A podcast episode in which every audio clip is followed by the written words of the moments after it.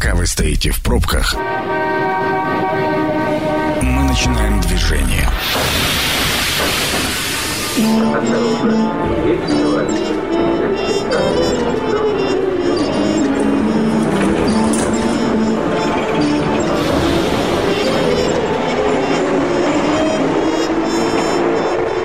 Метро. Главные темы Красноярска. Итак, добрый вечер. Да, добрый вечер. Это программа «Метро». Сергей Васильев у микрофона. А, сегодня мы будем разбираться вот с каким вопросом. Что же, ну, поскольку мы все-таки надеемся, что большинство наших радиослушателей а, люди, которые имеют собственное жилье, неважно уж в ипотеке или не в ипотеке, или загородный дом, а, будем выяснять, что же поменялось и поменяется для нас с вами, господа, в 2022 году. Сегодня вместе со мной будут помогать разбираться с этими вопросами Игорь Артемьев, налоговый эксперт, эксперт. Игорь, добрый вечер. Добрый вечер. И Роман Казаков, председатель общественного движения «Народный контроль» в ЖКХ. Роман, добрый вечер. Добрый также. вечер. А, давайте, знаете, начнем, наверное, все-таки не с налогов, а начнем с наболевшего. Вот мы с а, Максимом разговаривали в ходе анонсирования эфира о том, что у нас а, что не Новый год, приходят новые платежки, и там новые цифры. А в этом году, говорят, еще и все-таки грядет та самая реформа ЖКХ, и вот э, чего, когда ждать, э, на чем основано, и не задержалась ли та самая реформа, и не получится ли она такая же, как мусорная реформа, что деньги собрали со всех, а мусор, ну, как бы, а ВОЗ и ныне там. Роман, вам слово много вопросов. Да, а, поэтому по порядку. По порядку. А, тарифы растут с 1 июля а, на коммунальные услуги, то есть холодное и горячее водоснабжение, водоотведение, электрогазоснабжение, теплоснабжение и обращение с твердыми коммунальными отходами. Угу. Все семь видов коммунальных услуг тарифы вырастут с 1 июля. В платежках мы это увидим с 1 августа. Растут они эм, для потребителей, вне зависимости от того, как их посчитали в Министерстве тарифной политики, для потребителей плата за коммунальные услуги услуги вырастет на 4% относительно показателей прошлого года. А, суммарно, по суммарных показателей декабря а, прошлого года. То есть, если мы возьмем плату за коммунальные услуги в декабре вот 2021 года, а, повышение, которое мы увидим в платежке с 1 августа, не должно быть больше 4% которое есть. Все, что выше, должно компенсировать правительство Красноярского края из регионального бюджета. А я, а, простите, перебью, Роман, а я вот а, сталкивался с мыслью о том, что а, тарифы могут быть опережающими инфляцию как раз для того, чтобы заложиться на реформу. А возможен ли такой вариант, что как раз а, тарифы будут превышать э, инфляционный рост? Легко, только, при, только тарифы и плата разные вещи. Тариф – это стоимость единицы услуги. Угу. Куба воды, киловатт-часа электроэнергии, гигакалории тепла. А плата – это сколько мы в рублях отдаем за все, все блага, которые мы получили э, по истечении месяца. Тарифы могут вырасти хоть в два раза. Это на усмотрение правительства Красноярского края и под их ответственность, потому что для граждан плата вырастет на 4%, а все, что выше, будет компенсировать бюджет. Если бюджет может компенсировать двухкратный, возможно, там, пятикратный рост тарифов, ну, значит, будет компенсировать. Нет, значит, будет 4% для всех, как и было до этого. Причем Учитывая, что у нас официальная инфляция, насколько я помню, 8,4% по итогу 2021 года, тарифы вырастут всего на 4%, точнее, плата вырастет всего на 4%, вне зависимости от того, как вырастут тарифы. Поэтому здесь для граждан ну, такое, такое небольшое одолжение у нас правительство э, сделало. Ну, большое, получается, В два раза, да, больше, чем в два раза. А что мы увидим в ближайшее время? В феврале мы увидим новые платежки за капремонт, они э, вырастут, по капремонту у нас растет, размер взноса за капитальный ремонт растет у нас с 1 января, а, они вырастут примерно на 30 копеек. 8,68 будет величина взноса для домов без лифта выше трех этажей и 9,03 для домов с лифтом. Это в случае, если собственники формируют фонд эм, капитального ремонта на счете регионального оператора. Если на специальном счете и по минимальной ставке, это, это те цифры, которые я назвал, если ставка будет выше, то та, которую они определили. Тариф на жилищную услугу определяется решением общего собрания собственников. Вот как люди на общем собрании решили, такой mm-hmm. тариф и будет. А, надо помнить, поговориться э, о том, что управляющая компания не вправе э, самостоятельно увеличить тариф на жилищную услугу. А, это обоюдное согласие двух сторон. Одной стороны в лице собственника, в другой стороны в лице управляющей компании. Другое дело, что граждане иногда невнимательно читают договор управления и, не прочитав и проголосовав и утвердив этот договор, в договоре могут закрепить право управляющей компании на индексацию тарифа ежегодную, на величину инфляции, на величину э, индекса роста потребительских цен, либо на любой другой коэффициент, который у нас Росстат а, по итогам года готовит. Если такое право управляющей компании дали, значит, ее действия будут законными. Если такого права не давали, значит, незаконными, и здесь можно обращаться в надзорные органы для привлечения управляющей компании к административной ответственности. Угу. Ну, а вот теперь, что касается, э, давайте уже закончим а, пока, вот, э, точнее, не пока, а вот этим вопросом хотелось бы поставить точку. Что касается реформы ЖКХ, будет она, не будет, потому что а, мнения расходятся, ну и вот э, я достаточно много встречал ну, аналитиков, что ли, которые говорят, что все-таки уже дошли до той точки, что если сейчас не начать вот эту самую реформу, то сети, ну, которые реформа как раз и призвана улучшить, восстановить, да, износ которых превышает 60 и более процентов, они просто не выдержат той нагрузки, э, которая сейчас э, выдается на гора. А, это так. А, ну, это было так и 5 лет назад, и 10, 10 лет назад. Да. да, мы говорим-то о том, что э, нельзя бесконечно проедать наследство. Рано или поздно оно кончится. Необходимо с этим всем разбираться планово и постепенно. Если вы 20 лет не ходили к стоматологу, есть большой риск, что в ближайшем визите, в ближайшем визитом вы оставите там доходы грядущих пяти лет. По этой причине, да, реформа должна начаться, но учитывая нерешительность и отсутствие денег в бюджете, нерешительность отдельных должностных лиц высокопоставленных и отсутствие денег в бюджетах разных уровней, будем прямо говорить, в местных бюджетах денег нет и не будет на эти нужды, в региональных бюджетах, скорее всего, тоже, если найдут, то очень небольшую сумму, вся надежда на федеральный бюджет. Если федерация будет выделять целевые деньги на модернизацию коммунального комплекса, а, в этом случае какие-то подвижки начнутся. Но здесь могут начаться встречные вопросы, а, потому что у нас а, многие объекты коммунального комплекса приватизировали, и получается, что государство будет вкладывать деньги в частные предприятия, у которого на балансе стоит имущество, фактически принадлежащее частному хозяйствующему субъекту. Вот если этот, этот конфликт удастся разрешить концессионными или соглашениями, либо любыми другими договоренностями, тогда поезд э, двинется и все это вот поедет с мертвой точки. Нет, значит нет. Коллеги, сразу хочется задать вопрос, да, то есть это же не только наша история, да, то есть мне сразу вспоминается Волгоград с первыми конституционными соглашениями, да, и крупнейшие инвесторы, которые заходили в сферу ЖКХ, угу. а, там вопрос как раз конституционных соглашений очень хорошо стоял. Так вот, э, пока у нас история о том, что конституционное соглашение, ну, то есть не гарантирует, да, то есть э, бизнесу, что он все-таки получит свой доход э, с комплекса и не только будет вкладывать в него, да, действительно, потому что коммунальная сфера это одна из немногих, где где, и не только она на самом деле, где с советского периода, когда мы перешли, и даже когда мы 90-е годы затронули, да, мы взяли то, что у нас есть, и начали на него очень хорошо наращивать. Э, наращивать да. Самое главное, очень интересно, э, возьму, например, взлетку, да, у нас есть трансформаторы, да, и мы пихаем, пихаем дома. То есть, и мы не смотрим на самом деле, сколько там, чего там должно быть, да, то есть, и они иногда не выдерживают. И на самом деле вот эта инфраструктура, которая есть, сегодня же как? А, самые выгодные места и самое выгодное строительство, это то, где есть уже инфраструктура инфраструктура. Ну, да? конечно. Есть, э, нет этой выгоды. Так вот, э, вопрос ЖКХ с точки зрения инвестиций, это самый больной вопрос. Там первый вопрос – это амортизационные фонды, то есть вообще сформировались, куда они пошли. Второй вопрос очень больной, то, что эти компании, они иногда умирают, и удивительным образом, да, и никаких последствий там дальше не происходит. Вот умерла компания, и ее амортизационный фонд тоже умер. И третий вопрос, что очень разные пробовали механизмы, и на сегодняшний пока не найден контроль этих средств. То есть можно выделить средства, но главное, куда они пойдут. Угу. Есть... Я слышал про, вот, про выделенные средства, я слышал, что на реформу, ну, по крайней мере, для того, чтобы соцсети подтянуть хотя бы до текущего уровня, по стране нужен э, там триллион рублей, а то и больше. Я думаю, что три, но вопрос в том, а кто их оплатит. Потребители ну, вот да. вряд ли, ну, вы, если рискуете, если рискуете перспективой повторения событий вот у южных соседей в Казахстане, ну, может быть, тогда потребители, на потребителей можно попробовать возложить, но это вряд ли. Вы знаете, я вот в этой ситуации, а, с одной стороны, да, я понимаю, то есть историю, которая у нас социальная, да, то есть с точки mm-hmm. зрения. Но с другой стороны, вот интересно, да, читаешь наше законодательство, там написано, что собственник э, жилья несет э, обязательства, да. А вроде бы мы оплачиваем некий тариф, да, то есть достаточно там, тепло, да, там оплачиваем, там электроэнергию оплачиваем. И удивительным образом, что в этих деньгах никогда не закладывается а, именно модернизация. И вроде бы закладывается. Там даже ремонта не закладывается. Я о чем и говорю. Это, это порочная практика тарифного регулирования. Я когда говорил о росте росте тарифов, я же сказал, что есть рост тарифа, он может быть какой угодно, да. и есть предельный индекс роста платы, когда у нас есть вот 4% на будущий год и ни копейкой выше, все, что выше из регионального бюджета. И, плюс... и в этот момент губернатор и правительство любого региона, не только нашего, они сидят и смотрят, а есть в бюджете деньги, чтобы дать предприятию больше тариф, потому что выше предельного индекса мы будем компенсировать из бюджета. Денег нету.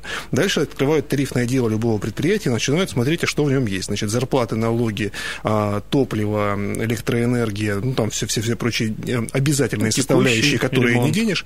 А потом смотрят, о, есть текущие ремонты. Так, текущие ремонты можно порезать. Давайте их порежем, чтобы у нас тариф вырос ровно на 4%, которые у нас были допущены, чтобы нам из бюджета ничего не платить. И получается, что минимальные операционные издержки по каждому предприятию закрываются в лице там, ну, в виде то есть, зарплаты, налогов и э, прочих текущих расходов, а на ремонты деньги не закладываются. А сети не ремонтируют. Чтобы как раз вписаться в эти самые 4% предельного очень индекса. есть хорошая аналогия. У нас пенсионеры получают пенсию, и все же прекрасно понимают, что на эту пенсию не всегда можно прожить. И здесь примерно то же всегда, самое с предприятиями. Не. Да, и с предприятиями ну, ЖК. На мой взгляд, история. с регулированием тарифов должно быть все очень просто. Вот у нас есть э, услуга, она стоит столько, она, столько, сколько она стоит на самом деле. Вот если там куб воды стоит там 40 рублей, угу. значит, он должен стоить 40 рублей. А после этого мы берем и считаем. Теперь смотрим, сколько у нас люди на самом деле зарабатывают.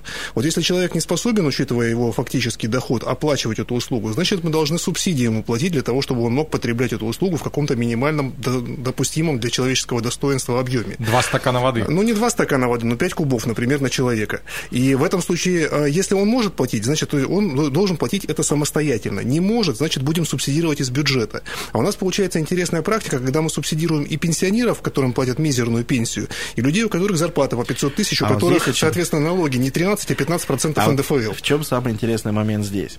А вот здесь момент очень старый и интересный. То есть когда-то, очень давно, в 2006 году, у меня еще программа развития территории занимался. И очень серьезный вопрос был поставлен Михаилом Михайловичем э, Катюковым. А, это как раз э, персонализация льгот а, персонализация вообще преференций. А, и на тот момент не было системы. То есть вот мы очень часто в этой студии разговариваем mm-hmm. про то, как налоговый орган, да, огромным количеством ресурсов сегодня создает вот эту э, портрет а, нашего жителя, да, нашего налогоплательщика. Так вот, следующий шаг – это персонализация льготы. Об этом уже говорит и Минфин, и многие другие ведомства. Так вот, на самом деле, это очень важный момент, действительно, что, и Роман здесь абсолютно прав, что у нас есть люди, которые нуждаются в серьезной, возможно, даже стопроцентном субсидировании. А есть люди, которые, ну, вполне нормально могут без этого обойтись. Слушайте, но это же история стара как мир, э, история, возводящаяся к статистике, да, что одни едят хлеб, другие едят мясо, но в среднем все едят бутерброды с мясом. Получается, что у одних это и средние зарплаты сюда, и там э, налоги средние, и тарифы, и все остальное. То есть... Ну, это связано с порочной практикой тарифного регулирования. Если вот так к этому подходить, то, конечно, мы будем всегда обрезать ремонты, потому что в региональных бюджетах денег нет. И всегда у нас будут фонды неизбежно вешать. После этого мы будем из федерального бюджета финансировать частную собственность хозяйствующих действующих субъектов, которые либо физические, либо юридические лица на территории Российской Федерации, ведущие свою деятельность. Но еще и надо понимать, что сети нам все-таки достались наследство, то есть сейчас как раз подходит только-только первая стадия э, наследственного, как говорится, дела, да, э, что мы получили. Некоторые сети не менялись с 50-х годов прошлого века. Так и есть. Там просто, а, если посмотреть, если мы возьмем один из городов, да, в которые не так давно федеральные власти решили вложить э, денежные средства в ЖКХ, там была вообще страшнейшая ситуация. Одноцикленная э, система при, при любом э, сбое давала огромные последствия не только социальные, но и физические для жизни людей. Да, там люди могли замерзнуть. Вот, и это на самом деле уникальные вещи. Мы, на самом деле, с сетями, это очень больной вопрос по всей России. Вы, мы получили в 90-е годы ну, страну, в которой ничем не занимались в тот момент. Мы сейчас действительно, Роман аналогию со стоматологом произвел, а, но я бы еще и сказал, что этот пациент, он еще и занимается боксом. Угу. Да, то есть его еще активно били в этот период. По лицу а, и по зубам. Да. Чтобы поставить э, точку в первой части программы, Роман, э, все-таки хотел спросить у вас, как у специалистов, как считаете, все-таки э, реформа начнется в этом году или нет? Ждать нам ее или нет? Я думаю, что в том виде, в котором ее анонсировали в правительстве Российской Федерации, нет. Это будут такие в очередной раз половинчатые шаги по залатыванию дыр, но тотального пересмотра взаимоотношений не получится по многим политическим причинам, и они не экономические, не хозяйственные, а исключительно политические. Угу. Спасибо. Вот здесь э, предлагаю поставить многоточие, прерваться на короткую рекламу, после этого обязательно вернемся в студию и продолжим разбираться с э, Э, всеми нашими делами. Возвращаемся в программу «Метро». Еще раз напомню, Сергей Васильев у микрофона. Вместе со мной сегодня Роман Казаков, председатель общественного движения «Народный контроль ЖКХ». Роман, добрый вечер еще добрый раз. вечер. А, Игорь Артемьев, налоговый эксперт. Игорь, добрый вечер еще раз. А, сегодня мы э, выясняем, что же поменяется для владельцев недвижимости в 2022 году. В первой части мы как-то остановились на ЖКХ, на тарифах, на, на той самой реформе, будет она, не будет. В общем, достаточно подробно объяснили. Теперь предлагаю немножко в налоги скатиться, ну как скатиться, отойти к налогам. Итак, а, мы этот вопрос уже вкратце анонсировали и даже пытались обсудить, но хотелось бы чуть поподробнее. А, семьи с двумя и более детьми освобождаются от налога при продаже жилья, даже если оно продано раньше минимального срока владения и с прибылью. Но там есть определенные но. А, и вот с этими но, Игорь, хотел бы попросить вас, значит, разобраться. Смотрите, до а, буквально это президент анонсировал в том году, и очень быстро, оперативно это было принято. То есть э, логика примерно следующая. То есть э, у нас существовала норма, по которой а, минимальное владение а, безналоговое, да, чтобы продать, продать потом без налогов, составляло 3 года, если у вас квартира находилась во владении, ну, имущество. Угу. Не только квартира, там и гаражи, и всевозможные участки, и земельные в том числе. Так вот, а, и для отдельной категории это было 5 лет. То есть это тоже норма была антиуклоническая, чтобы чтобы не дать спекулянтам а, фактически работать на этом рынке, да, и его подогревать. Ну, купи-продай все. Да, вот чтобы купи-продай отрезать, то есть сделали еще одну дополнительную норму. И вот это была базовая история, но потом а, очень огромное количество обращений поступало, да, и в чем основная логика, да, и социальная логика. У нас э, семья, да, у нас на сегодняшний день провозглашается развитие института брака, семьи и детей, да, то есть и фактически мы за рождаемость. И вот родилась, родились дети в семье, и нормальная семья, она действительно думает о расширении своих э, площадей. И вот здесь, на самом деле, логика-то в чем а, изначально этого регулирования, вообще этих льгот? Это дать гражданам России, да, возможность, то есть самой заботы от государства. И вот такая забота в виде а, такой вот льгота, она, преференция, она поступила. В чем она заключается? Она заключается в том, что если у вас семья, есть два ребенка до 18 лет, угу. И это очень важная история, да, то есть э, либо 24 лет, э, если они находятся на уличной форме образования, то есть это классическая норма для налогового права, вот, то вы имеете право на эту льготу претендовать. Но есть несколько ограничений. А самое главное, чтобы у вас не было другого имущества.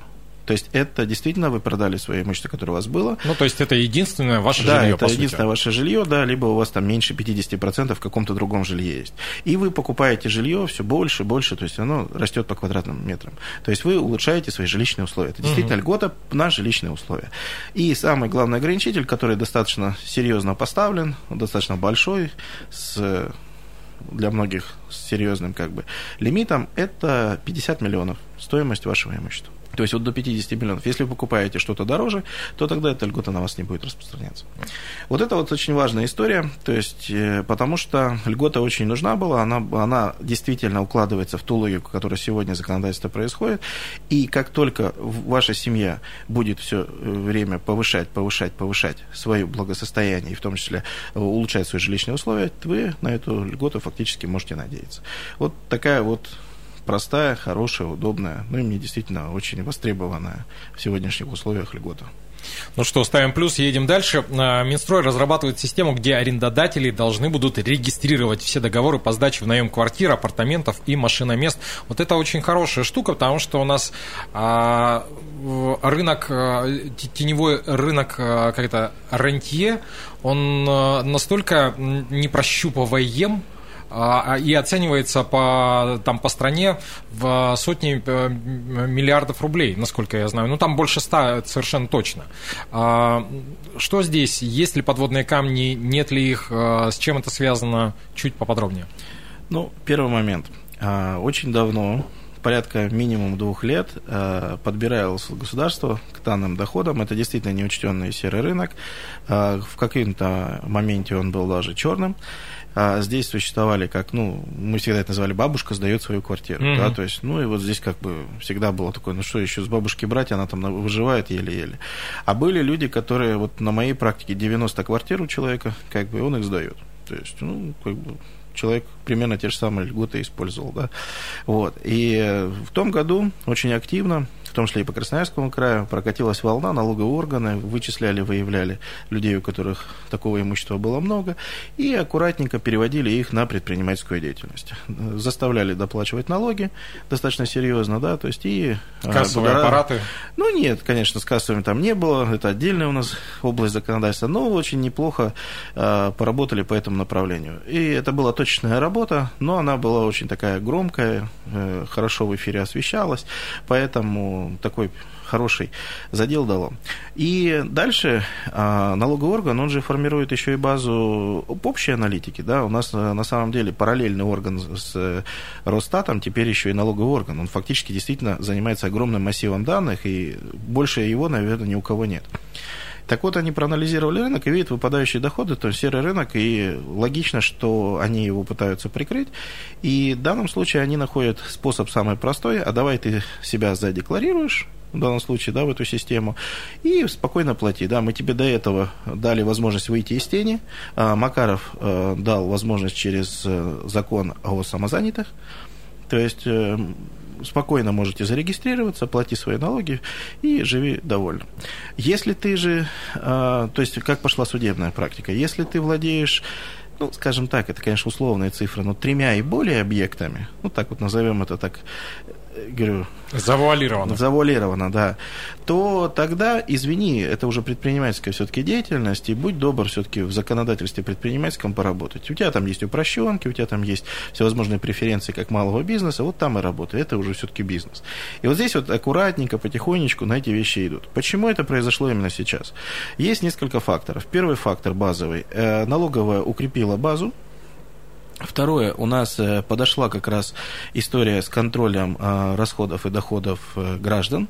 У нас появилась система самозанятых, которая сегодня отсекает доходы, которые получены другим путем. Угу. У нас сегодня есть банковский контроль и новые изменения по наличке с этого года. У нас новый Центробанк новые правила ввел по контролю налички. И следующим фактором нам нужно было третий орган, который бы нес функцию регистратора. Ну, то есть это должно было быть. И вот здесь придумали вот такой орган, как бы, в принципе, а, у нас все законодательство, если вы вспомните то, что мы разбираем в этой uh-huh. студии на порядка года уже, каждый раз мы какой-то спецреестр у нас появляется. Да. Это вот третья точка проверки, потому что в налоговом администрировании есть такое правило, что информация должна приходить как минимум из двух-трех источников. То есть никогда она не приходит только от заявителя. И вот здесь она четко сработанная система, и они по ней идут. Это, я думаю, будет экспериментальная вещь. Самозанятая первая была история, потом вот сейчас у нас э, автоматические вот эти вот счета для маленьких э, бизнесов вводят. А, потом вот эта история. В этом году провозгласили еще с зарплатами историю, то есть очень серьезную, да, то есть, а дальше мы получим, как я и говорил, то есть мечту налоговых органов. Первое – это считать налоги за граждан, а вторая а, мечта – это французская статья, которая не применяется во Франции, она считается самой страшной для французов, это контроль расходов. Угу. Это публичный контроль твоих расходов. То есть во Франции она считается исключительной мерой, то есть в России э, мы идем к системе, э, я не знаю, сколько мы будем идти, я думаю, ну там 3-5 лет, но мы идем к системе, при которой наши доходы будут сравниваться с нашими доходами, э, с расходами. Э, уже в рамках процедур банкротства, когда вы пытаетесь защитить свое имущество, либо у вас произошла какая-то жизненная ситуация, уже суд рассматривает ваши доходы, и вы должны доказать источник происхождения денег. Ну и в прошлом году мы тоже анонсировали, да, через Росфинмониторинг, это все покупки, все продажи, у нас теперь четко а, мониторится, и, соответственно, это тоже база сработала. Поэтому это системная работа, которая велась на протяжении как минимум пяти лет. Но, опять же, в этой же студии мы уже обсуждали о том, что в, ну, у нас это не прецедент, а, потому что в Союзе, собственно говоря, если у тебя там расходы единоразовые превышают а, какую-то там сумму, да, ты должен доказать, а, прийти и рассказать, э, если тебя попросили, где ты взял эти деньги, собственно. Если мы будем говорить про общую мировую статистику, да, угу. то мы самая либеральная страна с точки зрения контроля вообще расходов. Э, Некрасова хотелось бы вспомнить в этой связи. Жаль только жить в это время прекрасное.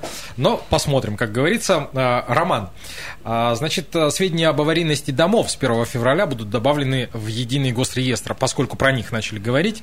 Что за система такая, для чего она нужна и что это за жилье с ограниченно работоспособным техническим состоянием?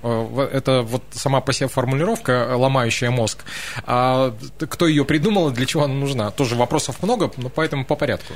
Ну, если вот прям с конца начать, потому что это потрясло всех. Э, раньше у нас было две категории жилья. В нем либо можно жить, либо в нем нельзя жить. Ну да. А теперь оно, вот у нас жилье ограниченной пригодности появилось, как э, новая сущность, э, которая предполагает, что в доме вроде как жить и не нужно, но пока еще и расселить людей некуда, поэтому дом ограниченной пригодности. А осетрина второй свежести, да? Да, да, да, это примерно из той же категории. Но если вот от такого от юрничания сотрудничания перейти к тому, для чего это все делалось, там принцип-то очень простой. У нас большое количество многоквартирных домов, которые находятся в состоянии а, фактически аварийным, но таковыми юридически еще не признано. Не было экспертизы, не было решения межведомственной комиссии и, соответственно, не было соответствующего решения органа местного самоуправления о переводе дома в такую категорию.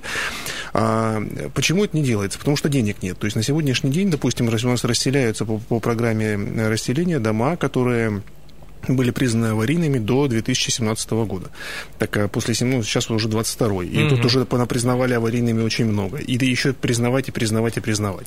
И правительство Российской Федерации, учитывая, что это все финансируется из федерального бюджета, рассмат... на мой взгляд, рассматривает возможность э, того, чтобы дома, которые будут, будут получать статус ограниченно пригодных, а, чтобы ремонт этих многоквартирных домов выполнялся за счет средств региональных фондов капитальных ремонтов. У нас на, на счетах фондов не только в Красноярском крае, это общероссийская проблема, а, копится довольно большое количество денежных средств. И всем, всем эти деньги очень хочется потрогать. Конечно. Но вот правительство Российской Федерации придумало, на мой взгляд, такую норму для того, чтобы э, раздом не аварийный, значит, его можно ремонтировать. А раз можно ремонтировать, вот у нас есть фонды капремонта, которые отвечают за ремонты. И, соответственно, будьте добры. А, сейчас же какая у нас ну, норма прямого действия. Если дом признан аварийным, а взносы на капитальный ремонт уплачиваться перестают. Ну, то есть вот на этом отсекается вопрос.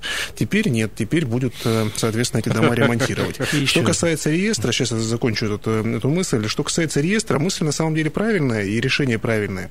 Оно связано с тем, этот вопрос даже озвучивали на прямой линии с президентом э, о том, что э, многоквартирные дома, которые признаются аварийными, э, гражданин может взять ипотеку на квартиру в многоквартирном доме. Дом будет признан аварийным, и фактически получается, что э, дом потом далее будет снесен, а человек продолжает платить ипотеку, и то жилье, которое ему будет предоставлено взамен, ну, не факт, что будет равноценным. Ну, получается да. такая патовая ситуация. Поэтому общий единый реестр, он позволит как раз исключить такие двойственные случаи э, толкования, случаи злоупотребления злоупотребления, как следствие, то есть обезопасить граждан от э, возможных вот э, таких нюансов. Угу. Вот здесь как раз я этот момент хотел затронуть с точки зрения добросовестного приобретателя. У нас очень много манипуляций возникало, да, то есть люди пытались и нажиться, и купить э, незадолго до процедуры. Это огромный пласт был проблема, он был очень нарывающим таким флюсом, и на самом деле его разом обрезали, да, с точки зрения того, что внесли вот эти статусы. Теперь добросовестный покупатель, если в реестре увидел эту, ну, если он купил, он уже в суде никогда в жизни не скажет, что он не знал. Угу. А до этого, ну, я откуда знал? Да. Э, да, э, ставим плюс. Э, еще одну тему очень быстро успеем обсудить. Игорь, вопрос, наверное, будет к вам. Переход на исчисление налога на имущество физических лиц, исходя из его кадастровой стоимости, что очень важно. А кадастровая стоимость, она все-таки так или иначе более-менее приближена к рыночной стоимости. А, смотрите, то есть с того года мы уже полноценно находимся на кадастре. То есть кадастровая стоимость, она это. То есть у нас активно очень государство переводит все на кадастровую стоимость. В этом же году, еще еще одна новость, которую мы сюда сразу а, соберем, это полный будет пересмотр кадастра по, зем, угу. по землям. И а, второй еще новость, которую мы тоже обсуждали так вскользь, это новость, которая, что кадастровые инженеры, те, ой, вернее сказать, а, люди, которые могут делать кадастровую оценку, да, то есть э, мы говорили о том, что можно снизить стоимость, то эти люди фактически стали только государственные эксперты. Государство активно свое имущество оценивает, она проводит рыночную оценку. Как мы знаем, эта оценка очень часто сильно а, высокая и не соответствует рыночной, но она делается. И я, на самом деле, в этой части всех Э, призываю следить за кадастровой стоимостью, а не смотреть ее через год э, в момент все-таки оценок. А самое главное, очень оперативно реагировать и ходить там. Есть э, досудебная процедура, которая на самом деле очень действующая, административная процедура. Так вот, это очень серьезный вопрос, потому что можно потом очень серьезно удивляться. В том году очень много было у людей удивления, а почему у меня стал налог там полтора процента, а это огромная сумма, если у тебя до этого было 0,2. Извини, переоценили кадастровую стоимость, твое имущество просто выпало в другую категорию. То есть и никто ничего не менял. То есть, а это только из-за стоимости. Ну, то есть, э, в данном случае, э, что должен был сделать э, собственник жилья? Предварительно посмотреть на кадастровую стоимость? Конечно, посмотреть свою кадастровую стоимость, которая измененная, и если она не соответствует рыночной, то идти и по процедуре известной и оспаривать, да, и доказывать, что рыночная стоимость ниже намного. Угу. А, что касается вопросов, на самом деле осталось еще очень и очень много. А, мне кажется, что мы в этой студии обязаны просто встретиться еще раз, а может быть и не раз. Э, пытались э, сегодня э, вместе с моими гостями, Романом Казаковым, председателем общественного движения «Народный контроль ЖКХ». Роман, спасибо, кстати. Спасибо вам. Да, и Игорем Артемьевым, налоговым экспертом. Игорь, спасибо. Добро. Разобраться с тем, что же поменяется для нас, как для владельцев недвижимости в 2022 году. Получилось или нет, я уж не знаю, но, по крайней мере, часть вопросов мы успели осветить. А, программа появится на сайте сайте 128.fm эм уже завтра, можно будет переслушать. К оставшимся вопросам мы обязательно вернемся в этой студии. Сергей Васильев провел эфир, Максим Любимов остается с вами. Хорошего вечера, всем пока. Станция конечная. Поезд дальше не идет. Просьба освободить вагоны.